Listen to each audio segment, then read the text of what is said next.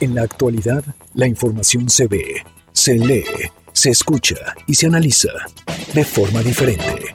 MBS Noticias Puebla, con Carolina Gil y Alberto Rueda Esteves. Comenzamos.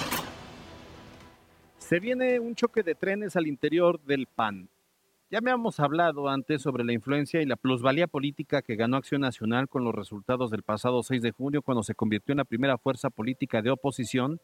Y en el caso de Puebla, en el caso de Puebla Centro, en el fue el partido que recibió más votos. Con ello, el interés por apoderarse del partido es incuestionable. Y aquí es donde entran dos mujeres interesadas en dirigirlo a nivel Estado. Por un lado, Genoveva Huerta, quien desde 2018 asumió las riendas del partido por decisión de la entonces gobernadora Marta Erika Alonso y del senador Rafael Moreno Valle, quien por entonces tenían el control de Puebla y del partido Albiazul. Con la trágica muerte de ambos, Genoveva Huerta no le apostó por reunificar a los liderazgos del PAN, sino a construir su propia burbuja. Los resultados de la elección extraordinaria en 2019 dejaron de manifiesto su carencia de liderazgo, pero los resultados del pasado proceso electoral le sirvieron como oxígeno que le permitió reforzar su influencia en el partido con la recuperación de diversas posiciones. Como premio, recibió una diputación federal por la vía plurinominal. Ahora que viene la renovación de la dirigencia, Marco Cortés, el dirigente nacional, con quien estableció una alianza o más bien una red de complicidad a costa del panismo, le confeccionó un traje a la medida para perfilarla a la reelección. Modificaron los estatutos para que fuera una mujer la que tuviera posibilidad de, dirigir al panismo. De esta forma dejaban fuera de la jugada otros perfiles como Marcos Castro, Rafael Micalco o Paco Fraile, pero no contaban con que el PAN sí tiene perfiles panistas de mujeres, incluso con más experiencia, influencia y arraigo en el panismo poblano. Una de ellas Ana Teresa Aranda, otra Blanca Jiménez y otra Augusta Díaz de Rivera. Resulta que esta última se perfiló a dirigir el PAN en Puebla con amplias posibilidades de arrebatarle de las manos la dirigencia a Genoveva Huerta. Apenas en el registro, la Yunquista presentó poco más de 6.000 firmas, mientras que la Moreno Ballista más de 9.000, lo cual no es poca cosa, ya que Huerta Villegas lleva meses haciendo precampaña y Díaz de Rivera menos de una semana de activismo. Augusta Díaz de Rivera, además de ser una política experimentada que conoce las estructuras del PAN no solo en la capital, sino en el interior del Estado, que viene de ser regidora de la capital y que representa a una de las corrientes más influyentes del panismo, el Yunque, cuenta con el apoyo y respaldo de Eduardo Rivera Pérez, quien a partir del viernes será alcalde de la capital del estado. Y como todos sabemos, no hay persona, y menos militante del PAN, que no quiera estar del lado de quien en 2024 será la carta más fuerte hacia la gubernatura. Porque el destino del PAN estará en quien lo dirija en los próximos tres años. De llegar Genoveva Huerta buscará autoimpulsarse para participar en el 2024, pero de llegar Augusta Díaz de Rivera trabajará en el proyecto La Lista. Por el momento en esta cabina se libra otra cruenta batalla por el pan, pero porque, por el que nos trajo Carolina Gil de Cuetzala. Yo soy Alberto Rueda Esteves y esto es MBS Noticias.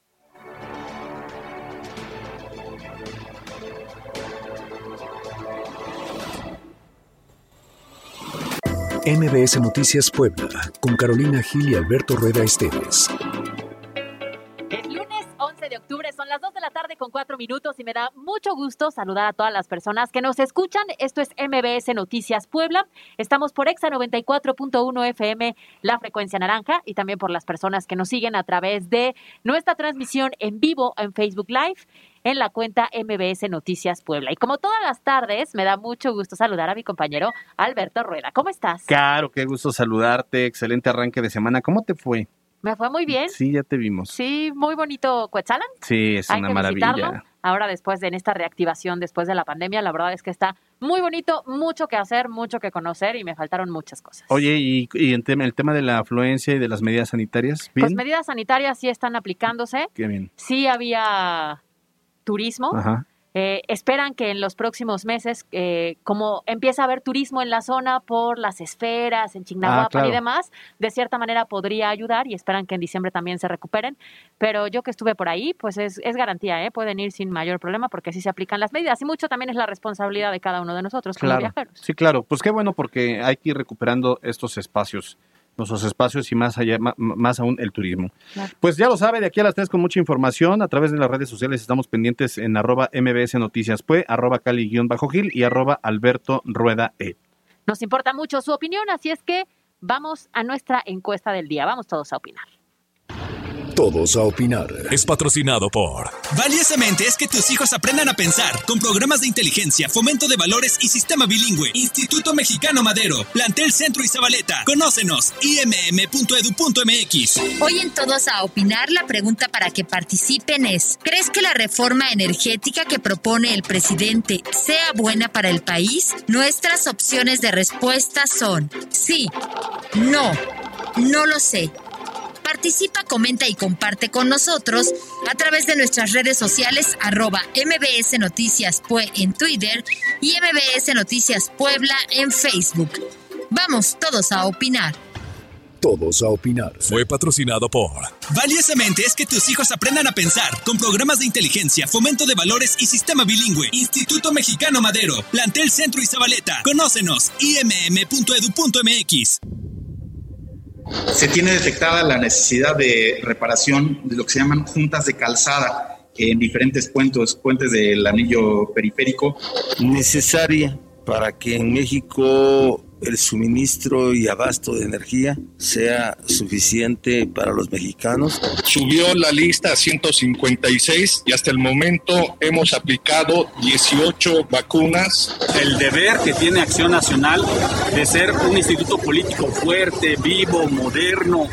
Es una imprudencia, para decirlo menos, un acto de provocación, porque este señor fue director de Pemex. La urbanización irregular detona en falta de infraestructura y de servicios públicos, como logramos observar sobre todo en muchas de las colonias en la periferia de nuestra ciudad. Estas son las voces que hoy son noticia. Comenzamos. Los temas de hoy en MBS Noticias Puebla. Y entramos de lleno a la información. Bien, este fin de semana se llevaron a cabo las inscripciones para la renovación de la dirigencia estatal del PAN en Puebla y fueron dos los escenarios que resaltaron entre la militancia. Así es, como lo hemos comentado desde la editorial, por un lado Genoveva Huerta acudió para registrarse y logró, eh, pues lograr de esta manera reelegirse como dirigente estatal. Ella eh, llegó con un paquete inicial de 9.197 firmas, mientras que del otro lado, en la otra esquina del ring, se presentó Augusta Díaz de Rivera, con más de mil firmas. En la línea telefónica, de hecho, tenemos a Augusta Díaz de Rivera, quien está en este caso ya siendo contendiente, eh, candidata a la dirigencia estatal. ¿Cómo está, Augusta? Buenas tardes, qué gusto saludarle. Buenas tardes, muy bien, muy entusiasmada, muy contenta con el resultado del, del arranque, bueno, eh, no, del meeting de ayer que, eh, que, que organizamos para la recolección de las firmas y posteriormente nos fuimos a al registro del Comité Directivo Estatal. Súper, súper contenta. ¿Cómo ve el escenario? ¿Complicado ante, ante, pues finalmente Genoveva Huerta que está buscando esta reelección? No, para nada. La verdad es que en los recorridos que, que se han hecho al interior del Estado y en la capital muestran un gran, gran apoyo a la fórmula que, eh, que los panistas que me apoyaron tuvieron a bien decidir que yo encabezara. Eh, estamos esperando ahorita pues a más tardar el día 15 nos den la, eh, la ratificación de, la de la planilla para poder comenzar campaña. Ya vimos que comenzó ahí una guerra en Twitter, en redes sociales. ¿Consideran que puede haber una estructura, una campaña negra orquestada desde la dirigencia actual del PAN en Puebla? Pues estamos preparados para cualquier escenario. Es decir, eh, nosotros desde luego esperaríamos una contienda civilizada, eh, apegado al Estado de Derecho, a los estatutos del partido, con piso parejo, etcétera, etcétera, pero tenemos contemplados todos los escenarios. Entonces, pues no nos preocupa, vamos bien contentos, eh, muy, no confiados, ¿verdad? Porque es eh, una actitud que no se debe tener antes de eh, obtener ningún paso en este proceso, que en este caso sería la ratificación de la de la planilla, ya el banderazo para que empezáramos con campaña, pero la verdad es que hemos encontrado muy buen ánimo. Entonces, pues estamos muy, muy de buena, la verdad. Y en este caso, por ejemplo, si nos puede comentar, eh, ¿qué vio, a ver, de entrada el interés por participar? ¿Cómo surge y qué vio que hizo la dirigencia anterior que tal vez podría modificar en positivo si usted llegara? Bueno, lo que lo que me animó a mí es, eh, o, a nosotros como grupo, es ver que eh, en el comité directivo, el comité ejecutivo nacional decidía que para Puebla tenía que la contienda debería de ser entre mujeres. Nosotros ya teníamos a, nuestro a nuestro líder, al que habíamos electo para para poder encabezar el grupo, que era Marcos Castro, pero cuando dijeron que tenía que ser mujer, bueno, pues tampoco nos entró ninguna preocupación, ¿eh? porque en el, este, hay grandes perfiles en el partido eh, femeninos, tanto como masculinos, y ya pues el tiempo lo ocupamos en saber quién podría encabezarlo. Entonces, pues, yo les agradezco de verdad a toda la gente que me animó y estoy puestísima para poder competir. Por, por último, más, ¿cuál es el eje rector o cuál va a ser el eje rector en la propuesta de Augusta Díaz de Rivera?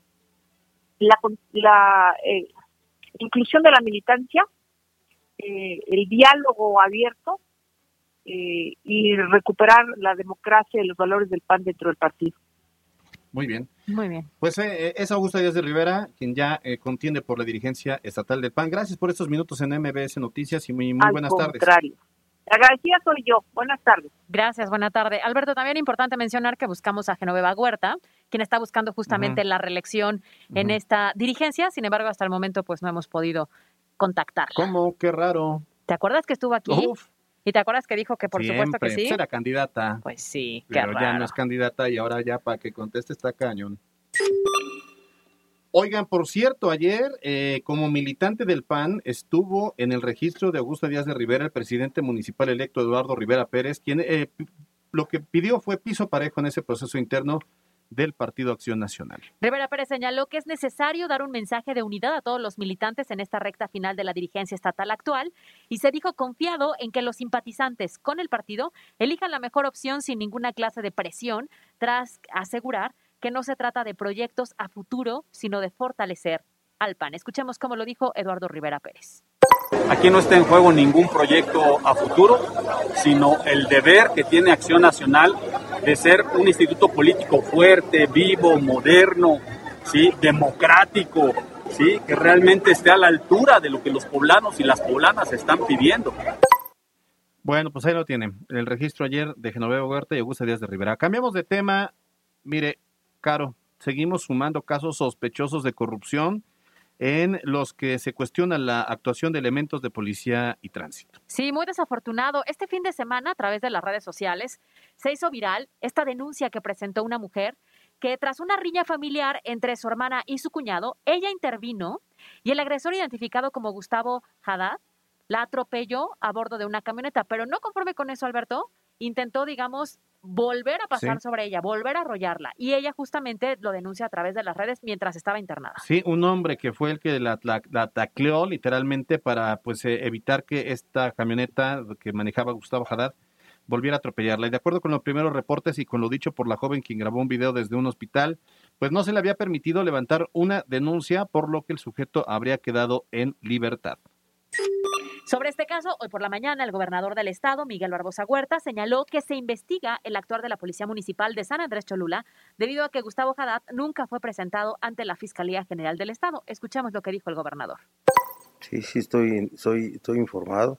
Me han dicho de la forma como ocurrieron los hechos, de la forma como obtuvo su libertad ante la Policía Municipal de San Andrés Cholula. Nada que ver la Fiscalía en la puesta en libertad. Nunca se puso a disposición de la Fiscalía, pero ya después ya tomó conocimiento de la Fiscalía. Pues se debe hacer justicia, ¿no? Ya se supo después que el Ministerio Público llegó al hospital a levantar la declaración y se le estará dando seguimiento puntual. También una declaración ya de la hermana que dice que es mentira las declaraciones, como sea un atropellamiento, un intento de homicidio. Y ya, ya sobre este tema eh, habrá que centrarse en el caso de la autoridad. Por otra parte, luego de que el municipio de Tehuacán, una estudiante de bachillerato que había sido reportada como desaparecida, fue encontrada sin vida y con huellas de violencia, se generó una fuerte movilización por parte de familiares y amigos de la joven identificada como Suri que exigieron justicia. Y de ese tema, el gobierno estatal se comprometió a emprender las investigaciones correspondientes para dar con los responsables del asesinato de la joven estudiante. Oye, Alberto, y de no creerse esta noticia muy lamentable, y es que esta mañana en la central de Abasto fue encontrado un bebé aparentemente abandonado al interior de una camioneta. Así es, Caro. Fíjate que de acuerdo con el informe policíaco, los elementos de la Secretaría de Seguridad Ciudadana fueron alertados por los mismos locatarios quienes vieron al bebé al interior del vehículo y sin que nadie se acercara o que respondiera por él.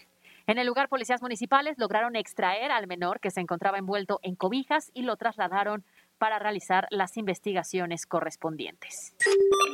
En otros temas, tras confirmar que existen 22 eh, puentes con irregularidades en la colocación de sus tirantes, el secretario de Infraestructura en el Estado, Juan Daniel Gámez Murillo, reveló que en 27 puentes de periférico requieren reparación de en las uniones de calzada. Por lo anterior informó que serán destinados 33.8 millones de pesos para la restauración de estos daños que dijo son generados por el paso del tiempo y el tránsito vehicular. Escuchemos lo que declaró al respecto Juan Daniel Gámez, quien es secretario de Infraestructura en el Estado.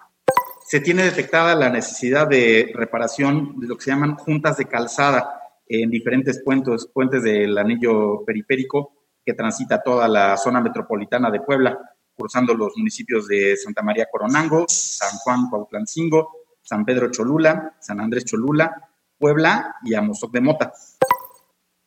En otras noticias, fíjese que derivado de la disminución en contagios de COVID-19 en Puebla, el gobierno del estado anunció que se prevé un nuevo decreto que será anunciado en los próximos días y esto pues para establecer la ampliación de aforos y horarios del comercio establecido. La secretaria de Gobernación, Ana Lucía Gil Mayoral, señaló que también se evaluó la posibilidad de ampliar los horarios de las plazas comerciales de cara al buen fin de este 2021. Así lo dijo la secretaria de Gobernación. Escuchemos.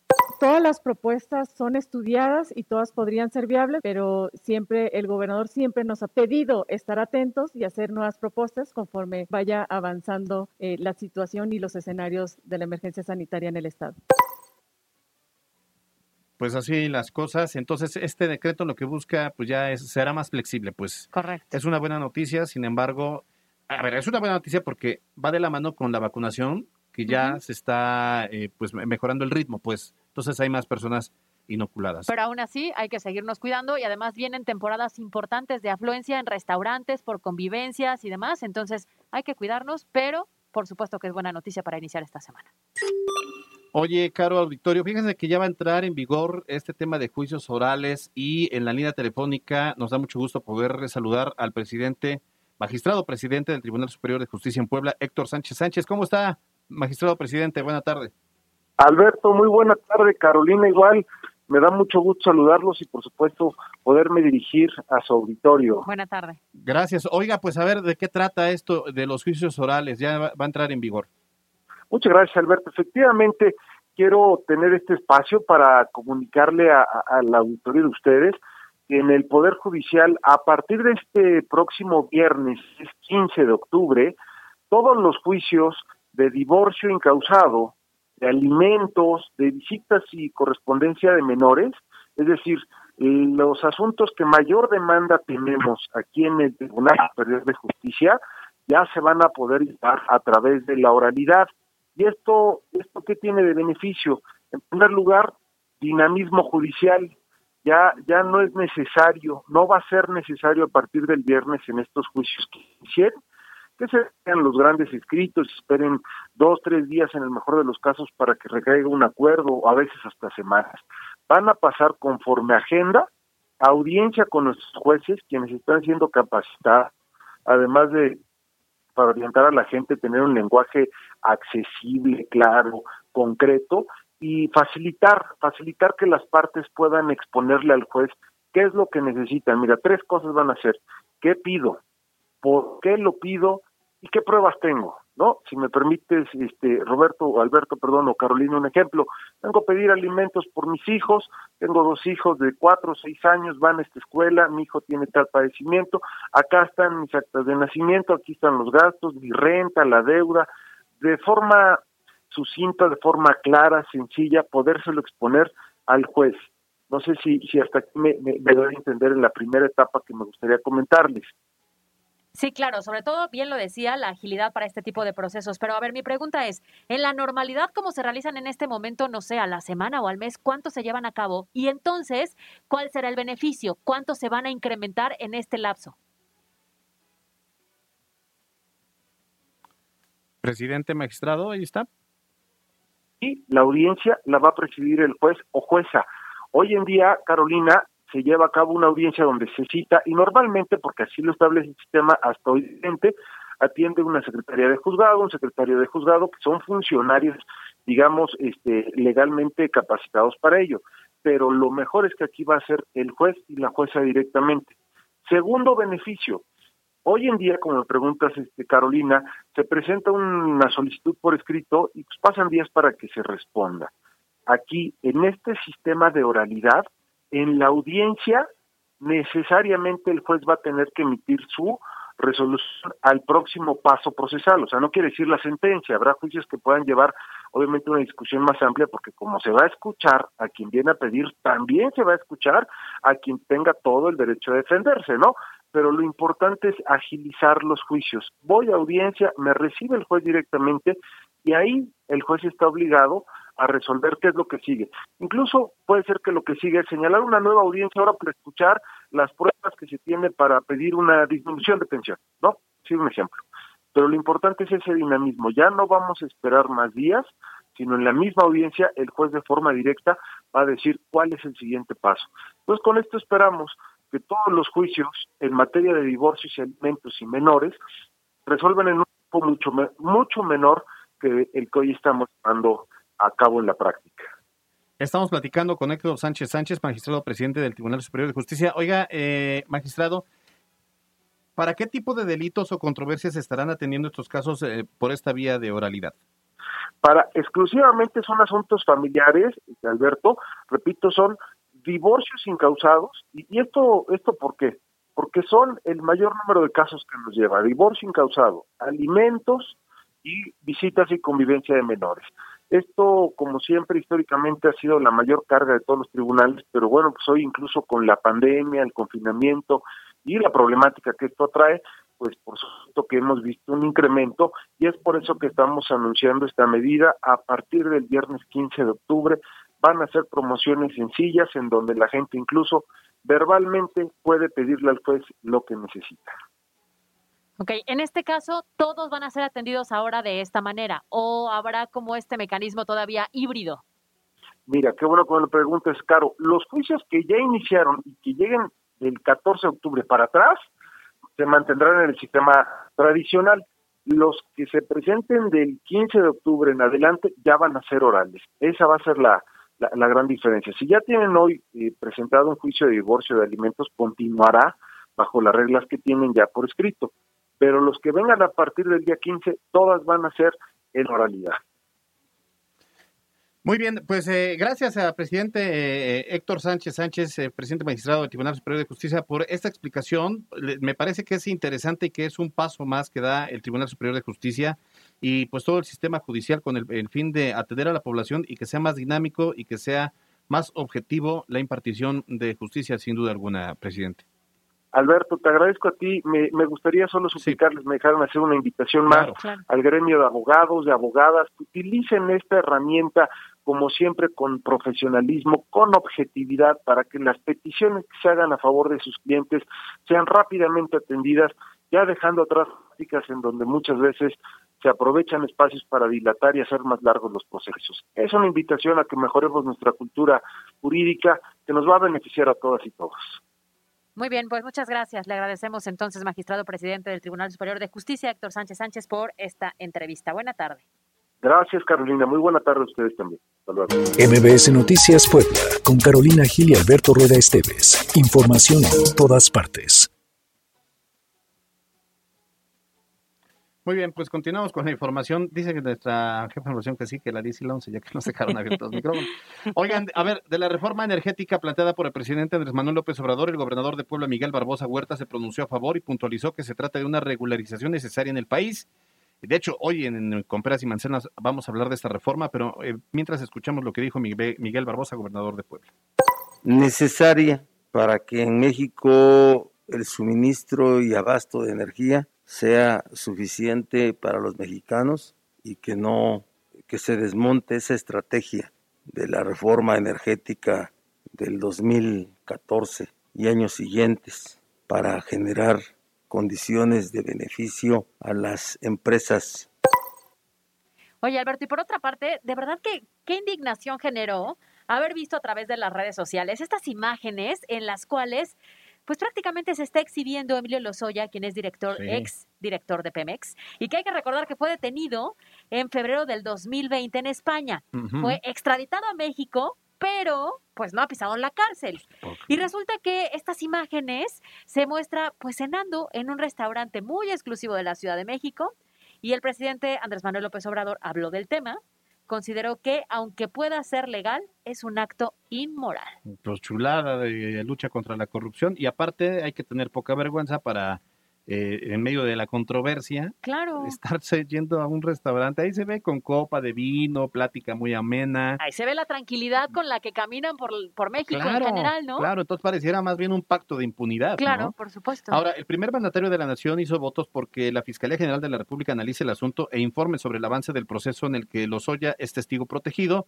Quiere decir esto relacionado a los casos de corrupción de Odebrecht. Vamos a escuchar precisamente a el presidente Andrés Manuel López Obrador creo que es legal, pero es inmoral el que se den estas cosas. Es una imprudencia, para decirlo menos, un acto de provocación, porque este señor fue director de Pemex y está como testigo protegido, está recibiendo un trato especial porque decidió dar a conocer toda la corrupción que se produjo en el sexenio anterior, incluso desde Calderón. Ojalá y la Fiscalía informe qué se ha hecho con lo de Brecht.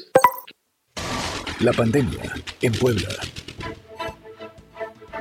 Y con gran afluencia continúa la jornada más grande de vacunación contra la COVID-19 en Puebla, que está destinada a la población de 18 a 29 años de edad con domicilio en la capital poblana. Así es, fíjate que la Secretaría de Salud registra que tan solo en tres días se aplicaron 236.142 primeras dosis de la marca Sputnik Además, en la pasada jornada al interior del estado se colocaron 66.546 vacunas contra el coronavirus. Y con lo anterior ya suman 2.449.821 personas inmunizadas contra la COVID-19, que representan el 55.3% de la población mayor de 18 años de edad. Ahí los vimos formaditos, largas filas ayer y antier en el Hospital General del Sur, donde también iban los rezagados pero sí aguantaron vara los centennials. Oye, fueron de la mano con sus papás. Claro, pero además también la responsabilidad, ¿no? El haber entendido que la necesidad de aplicarte una vacuna con la intención de buscar una nueva normalidad a corto plazo. Pero sí hemos visto, la verdad, una muy buena aceptación y afluencia en los diferentes puntos. Son ocho y todavía continuará esta semana. Estrellita para ellos.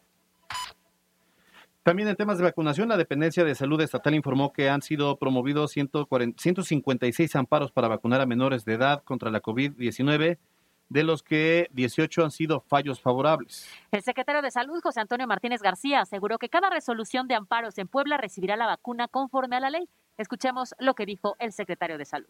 Subió la lista a 156 y hasta el momento hemos aplicado 18 vacunas ya por disposición del juez federal, dos en Tehuacán, que ya se les dio sus segundas dosis, y nueve, nueve la semana inmediata anterior. Oye, Caro, y ya si algunos no se quieren cuidar por el te, porque pues no les interesa su salud, ojalá les interese su cartera, porque ¿sabes cuánto cuesta enfermarse de coronavirus? A ver, ¿cuánto? Pues esta mañana la Secretaría de Salud del Estado, porque no es un dato que yo traiga, pero sí la Secretaría de Salud, reveló que un paciente contagiado de, sí, afortunadamente, que un paciente contagiado de COVID-19 en situación grave, esto es que requiere de oxígeno artificial, genera un costo de 30.926 pesos por día mientras que un paciente en situación muy grave o que requiere de ventilación asistida genera un costo de 69.850 pesos diarios. Imagínate eso, por día. Bueno, hasta esta jornada el sistema de salud pública contabiliza 223 pacientes hospitalizados, de los que 36 están en terapia intensiva. Esto es que tan solo hoy el costo por hospitalización de personas con COVID-19 asciende a 6.896.498 pesos de personas en camas generales 2.514.612 pesos de quienes se encuentran con requerimiento de ventilación asistida. Así es que bien lo dices, si no es por tu salud, si no es por proteger a tu entorno, a tu familia, a tus amigos, compañeros de trabajo, pues por lo menos para proteger tu bolsillo, porque es muy costoso atender a alguien que tiene síntomas graves. Y en cifras de la pandemia se registraron durante el fin de semana 534 contagios y 28 decesos. Así cerramos los temas de hoy. Vamos a corte y volvemos. Estás escuchando MBS Noticias Puebla con Carolina Gil y Alberto Rueda Esteves. Información en todas partes. En un momento regresamos. MBS Noticias Puebla con Carolina Gil y Alberto Rueda Esteves. Información en todas partes. Continuamos. Son las 2 de la tarde con 35 minutos y hoy en contexto Mariana Flores nos habla sobre la propuesta de reforma en materia energética que presentó el Ejecutivo al Congreso de la Unión. Escuchemos. En contexto. Esta mañana, el presidente de la República Mexicana, Andrés Manuel López Obrador, advirtió que sin la reforma energética que promueve su administración, las empresas privadas se apoderarán del sector, por lo que los precios podrían irse a las nubes. Desde Palacio Nacional, explicó que las grandes corporaciones son las únicas beneficiadas de los precios bajos en el despacho de energía, argumentando que alrededor de 40 millones de usuarios pagan el recurso a precios muy caros. López Obrador rechazó que su iniciativa busque la expropiación de las empresas privadas. Sin embargo, señaló que se buscará que tengan ganancias razonables. Por su parte, la secretaria de Energía, la CENER, Rocío Nale, explicó que la reforma energética no busca nacionalizar empresas que ya participan dentro del mercado eléctrico en México y destacó que la reforma tampoco busca nacionalizar ni un tornillo ni una tuerca. Finalmente, comentó que la iniciativa tiene propósito de que la Comisión Federal de Electricidad cuente con el despacho de la electricidad y que pueda vender electricidad producida. Para MBS Noticias, Mariana Flores.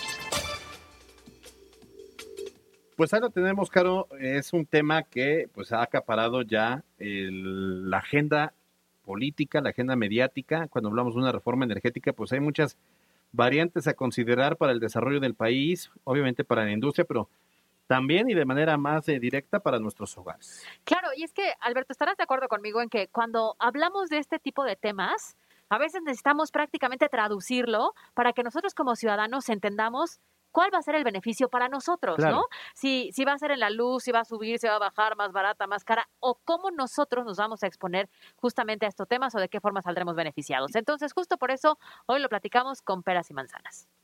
Con peras y manzanas. Es patrocinado por Universidad Benito Juárez, VJ, que nadie te detenga. Conoce nuestras aulas del futuro, licenciaturas y posgrados internacionales. vj.edu.mx. Universidad Benito Juárez. Óscar Ocampo es coordinador de energía del Instituto Mexicano para la Competitividad y lo tenemos en la línea telefónica. Agradecemos que haya recibido esta comunicación. ¿Cómo estás, Óscar? ¿Qué tal, Alberto Carolina? Encantado de platicar con ustedes. Hola, buena tarde. No, al contrario. Oye, y a ver entonces, para entrar al tema, coméntanos cuál es el análisis general de esta propuesta de reforma. Pero que, ¿qué nos debería importar una reforma energética de este tipo? Nos debería importar que la energía eléctrica nos llegue más barata y más limpia, ¿no? Eso, e- ese debería ser el objetivo final de, de- de- cualquier reforma para, mejorar el sistema eléctrico, ¿no? Y de esta reforma el problema es que hace todo lo contrario. ¿Por qué hace todo lo contrario? Porque por un lado se le, se le da prioridad a la Comisión Federal de Electricidad y en los hechos se elimina el, el- el mercado eléctrico mayorista y CFE produce energía cara y sucia.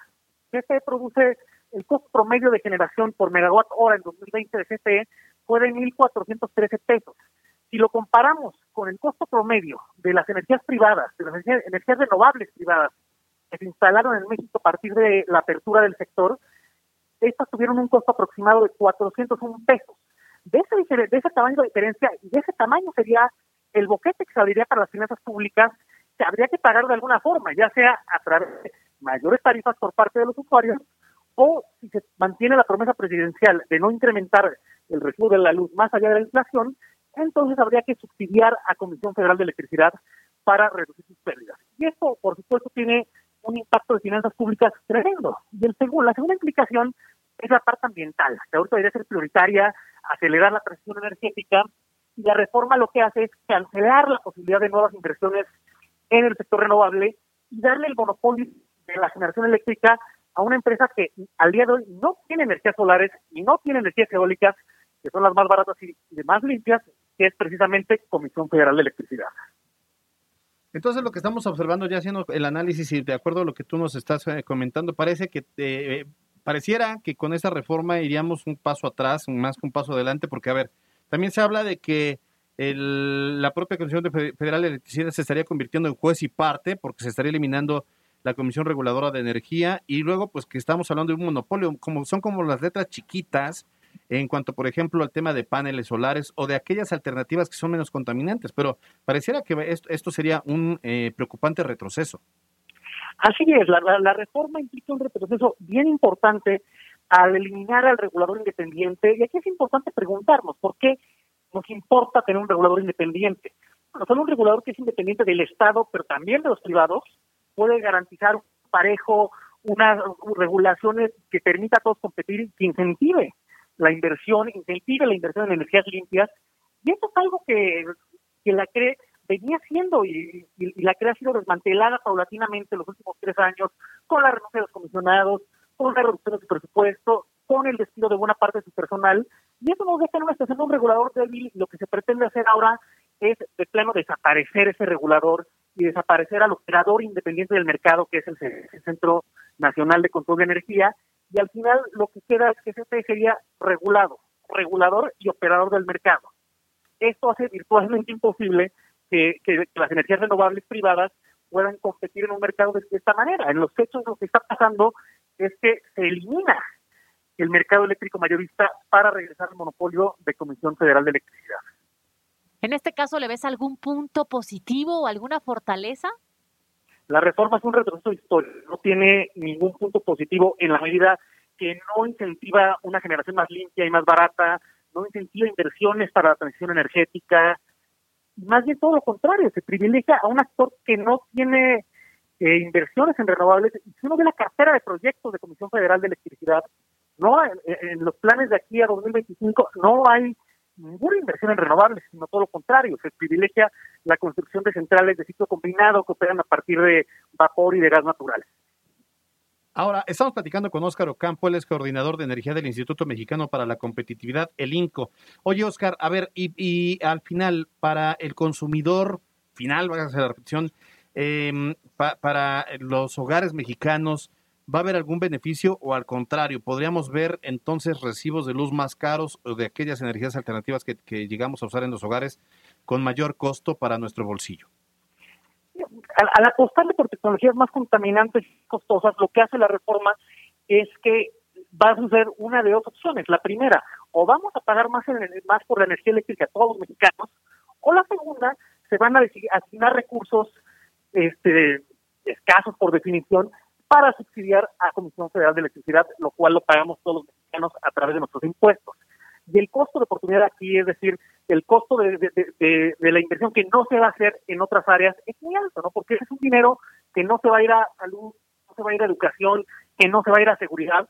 Y nada, para ilustrar esto, para 2022 el proyecto de presupuesto de egresos de la Federación tiene contemplado aproximadamente 73 mil millones de pesos para compensar las CFE sus pérdidas por subsidio. Este monto de aprobarse la reforma tendría que ser muy superior en los años por venir para compensar las, las mayores pérdidas por comprar energía eléctrica más costosa que es la producida por Comisión Federal de Electricidad. Oye, Oscar, ¿qué es un poco lo que vivimos hace algunos años con el tema de la gasolina, que estaba subsidiada, pasaron los años y al momento de eliminar el subsidio, nosotros como eh, ciudadanos terminamos pagando mucho más? Así es, y en el fondo lo que nos debería importar es, insisto, contar con energía eléctrica más limpia y más barata y pensar cuál es el mejor esquema para ello. Y México no tiene que inventar el hilo negro. Las subastas de largo plazo, que se llevaron a cabo tres entre 2016 y 2018, fueron las más exitosas de América Latina en atraer inversión y mm, también altamente exitosas en registrar costos muy bajos. Si siguiéramos con el despliegue, con el ritmo de, despliegue de tecnologías renovables, como llevamos 2017, 2018, en algún caso sería posible pensar eliminar por completo el subsidio. ¿Por qué? Porque los costos de generación ya serían suficientemente bajos, de tal suerte que no sería necesario subsidiar el costo de la energía eléctrica. Oye, por último, ¿cómo ves el escenario político en eh, la Cámara de Diputados, que son finalmente pues la Cámara que tendrá que avalar o desechar esta reforma? ¿Ves que haya el consenso para no aprobarla o estará destinada a que esto termine por eh, dirimirse en el Senado? Bueno, la coalición del presidente, es decir, Morena, el PP, potencialmente el Partido Verde, le faltan 56 votos para para lograr la mayoría calificada de dos terceras partes. Van a tener que hacer un trabajo de cabildeo para, para juntar esos votos y se antoja quizá más complicado en el Senado Pública, donde tampoco tienen la mayoría, la mayoría constitucional y tienen eh, la oposición ya vocal, por ejemplo, de la senadora Ruiz Massieu a, a esta reforma. Así es que el tránsito por el legislativo no va a ser nada fácil para esta reforma, para esta iniciativa de reforma, perdón. Claro, claro, claro, todavía está en el proceso para que se convierta como tal en iniciativa y se vote. Óscar Ocampo, coordinador de energía del Instituto Mexicano para la Competitividad del INCO, muchas gracias por estos minutos en MBS Noticias. Gracias a ustedes, buenas tardes. Gracias, buenas tardes. Con peras y manzanas. Fue patrocinado por Universidad Benito Juárez, VJ. Más de 25 años de experiencia nos respaldan. Conócenos, vj.edu.mx. Universidad Benito Juárez. Carolina Gil y Alberto Rueda Esteves en MBS Noticias Puebla.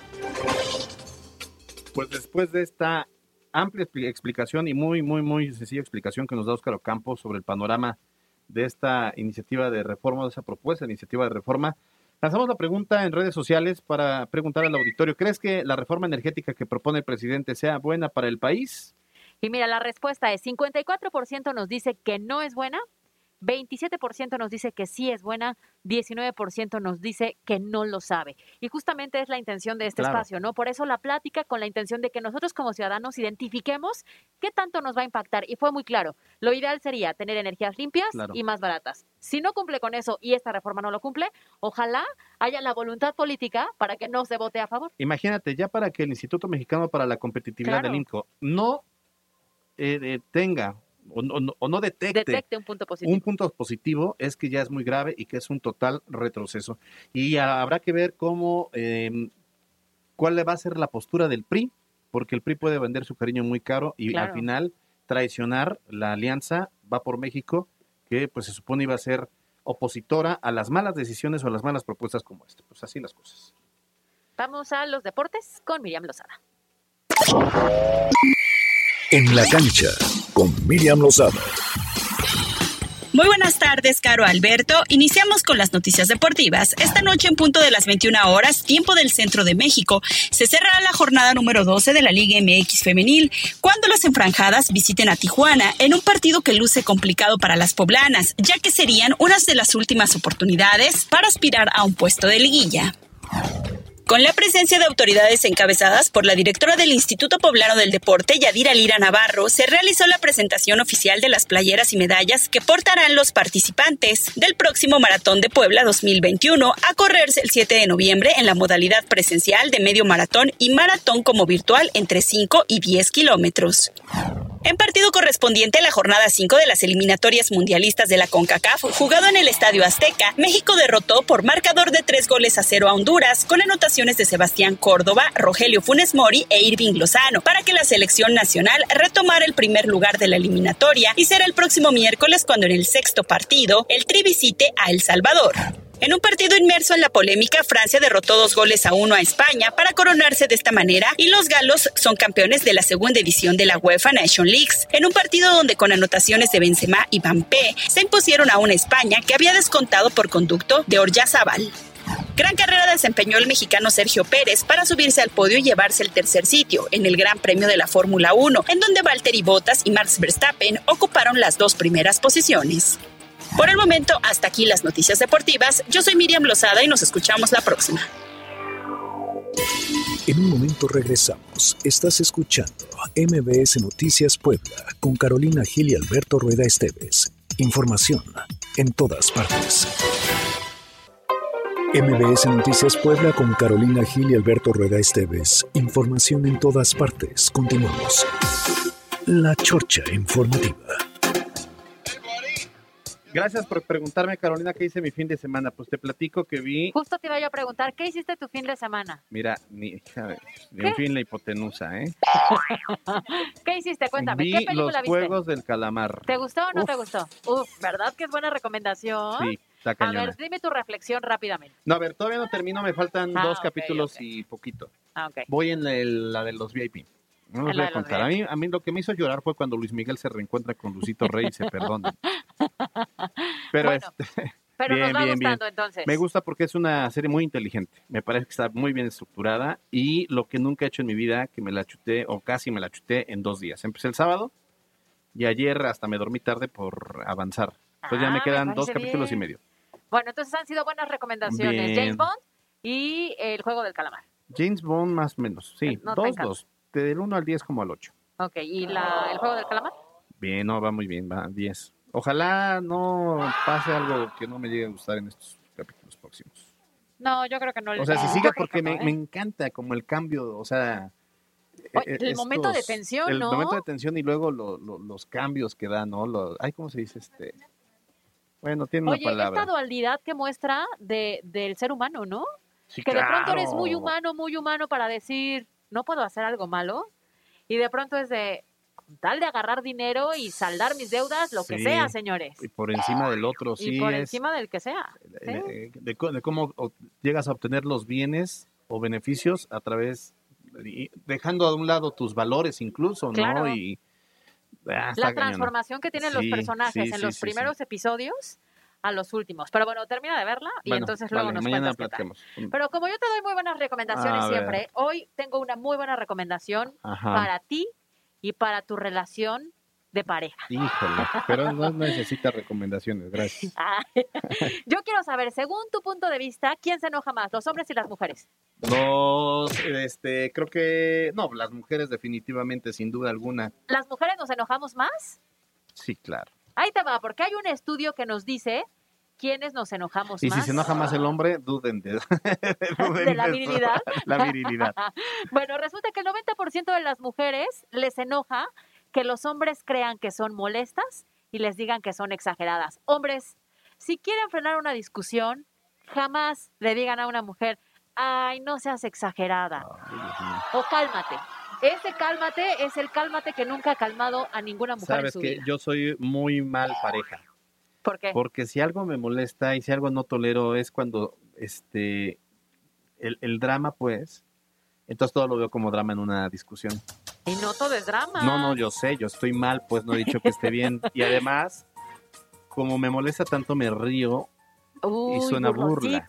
Sí, no, no, no. Entonces tú- O sea, quien se quiere victimizar y quien quiere, y luego si de repente hay algunos toques de infantilismo o inmadurez, oh, no, con eso no puedo. Pero no puedo con eso, no solo con una pareja, sino con amigos, con familia. No, no, no, no puedo con eso. Bueno, pero es que ahí entra también el cómo veas tú lo que es un drama, ¿no? A lo mejor una Sí, mujer claro. considera que es importante que tú tengas cierta información de algo que no te gusta y tú puedes decir, ah, ya estás dramatizando. Es más, tan mala No, persona soy que si yo veo a alguien llorar, Te ríes. no, no, Ah. tampoco, pero cuestiono mucho como por qué se está riendo. Porque está llorando. ¿Es necesario? ¿Por qué está llorando? Es que las lágrimas, cuando, Ay. cuando, cuando hay lágrimas en una discusión, ahí se rompe por completo, ¿no? Sí, a los hombres creo que no les gusta manejar el tema sentimental de las mujeres en una discusión. Bueno, depende, tiene que ver con empatía, pero, pero sí, sí, o sea, ahí está mi punto A de ver, vista. ahí les va. Les voy a decir por qué se enojan las mujeres y por qué se enojan los hombres. ok, a ver. Las mujeres se enojan más por que no nos cumplen las promesas. Sí, Sí, 100%. claro, sí. Te marco en un rato. Madre. si me dices que me vas a marcar, márcame. Pues sí. ¿no? Porque yo creo Y que si me no, no digas. Y si no, no lo digas. Y si no, pues mañana te marco porque Claro. estoy complicado. Pero estas promesitas que te hacen por Sí, compromiso sí, sí, sí, son suele, muy sí, molestas. ok, Y conste que yo casi no me molesto, culpable. pero sí. No decir lo que sientes, que te preguntemos, oye, ¿cómo estás? Y que no cuentes. O que tienes algo y se nota que tienes algo y no Ay. lo compartas. Culpable. También. Alberto Rueda. Son dos, cuatro, seis. Llevas dos, ¿eh? Salir seguido con tus amigos. Eh, no, No, sí no no, tengo amigos. Ah. ok. Las comidas de trabajo cuentan como salir con tus Así de repente, no, sí, sí, pero no, no, no. Es que no. creo que tú Pero a ver, si a mí me dan a elegir irme con mis amigos a estar en casa, neta prefiero estar en casa, soy muy hogareño, honestamente, sí. Prefiero estar en casa con amigos, dice. No, no, no, y si no, a mí, a mí la pandemia me cayó como anillo al dedo, o sea, el tema del home office y todo eso lo he disfrutado, bueno, lo disfruté ya no, este, Mucho. mucho. Bueno, las amigas cariñosas. Mm, Señores, No. yo tengo una regla. ¿no? A mí cuando un galán, novio o algo me dice, es mi amiga, a ver, ¿cómo es tu amiga si yo llevo saliendo contigo seis meses y no la conozco? Si fuera tu amiga, segura ya, seguramente ya hubiera interactuado con ella o ya hubiera sí escuchado su nombre. Bueno, la ventaja es que yo no tengo esa bronca. O sea, me refiero a que sí tengo amigas y si salgo con alguien, a mi pareja sabe perfectamente con quién, sin bronca. ¿eh? Porque tú cuentas. Y, y además sabe mis sentimientos hacia esa amiga. O sea, de sí la quiero mucho, sí este, es muy cercana Pero o conoce, es medio. Seguro Ajá. ha convivido con No, ella o la ha escuchado No por lo necesariamente menos. ha convivido con ella, ¿eh? No. Pues sí ¿Sabe quién quién, es? es. Ajá. Y yo como con mis amigas hablo de mi esposa sin problema también. O sea, pff, Les cuentas lo maravillosa que es. Lo comprensiva y No, buena digo, elección cuidado, que ¿eh? Tóxica. Bueno, y aquí viene A un ver. punto sensible para muchas. A ver. Las ah. ex. Oh. Este sí es un punto muy complicado, porque señores, yo siempre he dicho, ex es ex. Tú quieres divorciarme a costa de todo, ¿verdad? ¿Tú tienes contacto con tus ex? No. Con ninguna. sí, sí, sí. ¿Sí? Sí. Y bien, Sí, llevadero, ya, sí, sí, buen claro. trato, Sí, sin celos de parte de la No, pareja. no, no, no. ¿No? Pero, pero hay algunas innombrables. Sí, claro, es que hay de ex Sí. a ex, ¿no? Pero al final creo que lo importante es siempre ser muy honestos. Yo fíjate que sí, confieso que durante mucho tiempo tuve temas con las ex. Ajá. O sea, era como de, como yo no tenía contacto con los míos, yo decía, no entiendo, Ándale. ¿por qué si ya es pasado lo quieres traer al presente y que me digas que hoy es tu amiga? Sí, está raro. Cuando para amigas Sí, siento que esas relaciones nivel. pues ya deben, este, no es sano mantenerlas, ¿no? ¿puede- ¿se puede ser amigo del ex? Mm, Bueno, a veces no, en mi caso pues debo serlo. En tu caso debe serlo. Sí. Bueno, a ver, pero es que estamos hablando de solo exnovios, no, no exmatrimonios. Ah, o sea, ya, evidentemente ajá, ajá. hay lazos fuertes que te unen de Sí, por no, no creo que sea necesario. O sea, no, porque si hubo una relación eh, muy íntima, Muy significativa. muy significativa y no funcionó, pues no funcionó, pero no, no, no vale la pena. O sea, que te la encuentres en la calle, seas cordial, saludes, etcétera, pues sí va.